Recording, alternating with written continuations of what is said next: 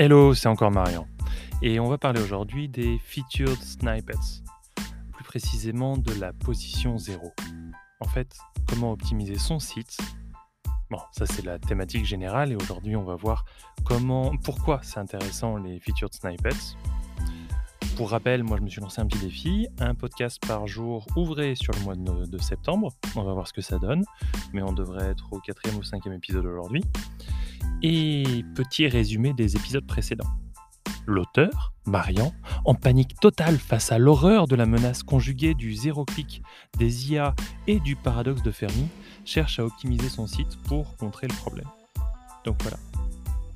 J'ai peur de perdre de l'audience à cause de tout ça, et euh, ou même tout simplement, je veux simplement euh, gagner de l'audience parce que j'en ai pas beaucoup à la base. Et je vise un peu les featured snippets, la position 0. Déjà, qu'est-ce que c'est la position 0 euh, J'en ai déjà parlé hein, dans un épisode précédent, mais aujourd'hui on va être un peu plus en détail. C'est une... sur la SERP, donc sur la page de réponse de Google. Quand on lui pose une question, euh, Google renvoie une page qu'on appelle la SERP. Et sur cette page, il y a tout en haut, tout en haut, la position 0.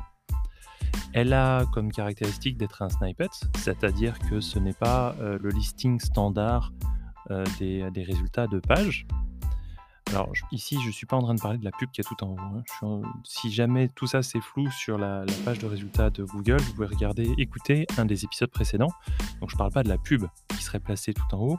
Je parle de euh, vraiment du résultat naturel, quelqu'un qui n'a pas payé pour être présent, qui a juste bien travaillé son contenu. Et donc sur la première page, il y a toute une liste de, de réponses. Et la position 0, c'est celle qui est mise en avant et ce n'est pas la position, la première position, c'est même au-delà de ça. C'est une mise en avant spécifique dans le cadre d'un snippet spécifique.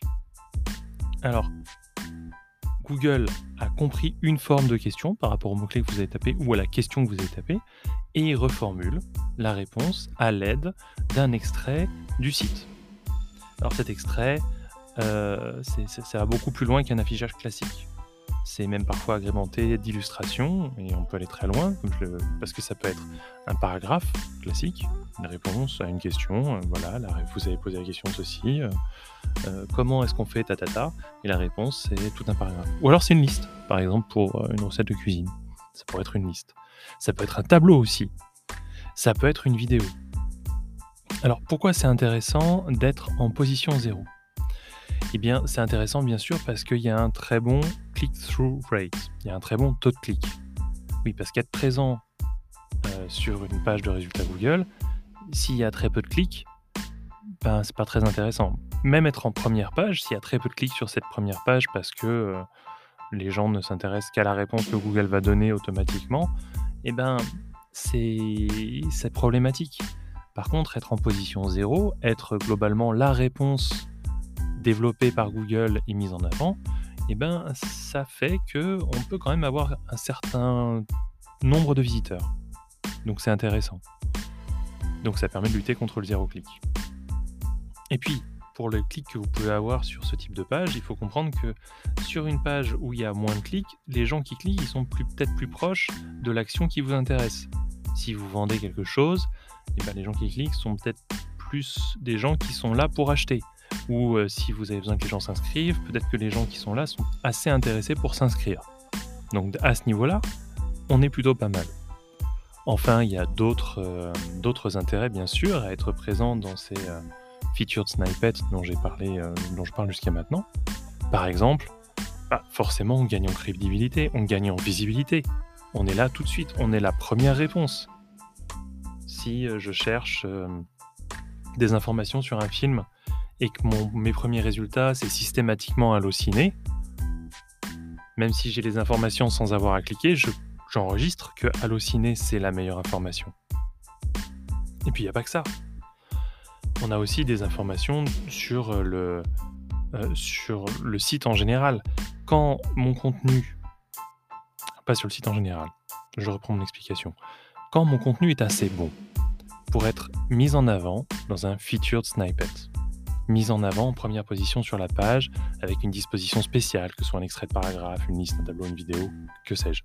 Eh bien, quand mon contenu est assez bon pour être mis en avant comme ça, c'est la preuve que cette page, elle est bien prête, bien, bien arrangée, utile, efficace aux yeux de Google. Donc si mon site réplique la construction de cette page, j'ai toutes les chances que ça se passe bien. Voilà, ça c'est déjà pas mal. Enfin, on a des technologies émergentes comme euh, euh, les, technologies vocales avec euh, les assistants virtuels comme Alexa, Siri, Google Assistant, Cortana. Eh tout cela utilise généralement les features Snippet. Donc c'est très utile parce que on sera présent dans les réponses. Sachant que quand on est sur, une, sur de la technologie vocale, de recherche vocale, avec ses assistants, on a une réponse et rien d'autre, on a vraiment intérêt à être présent là. Voilà.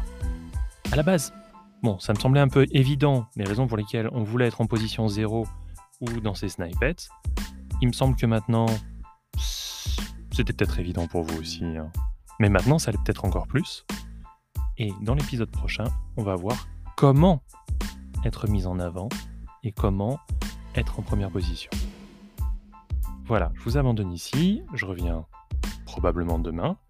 Et euh, si je peux vous aider avec une problématique SEO, écrivez-moi à podcast.marian.fr. Vous pouvez m'envoyer une question, vous pouvez m'envoyer un sujet, une thématique que vous voudriez voir que je travaille. Euh, vous pouvez me demander euh, de l'aide, n'hésitez pas.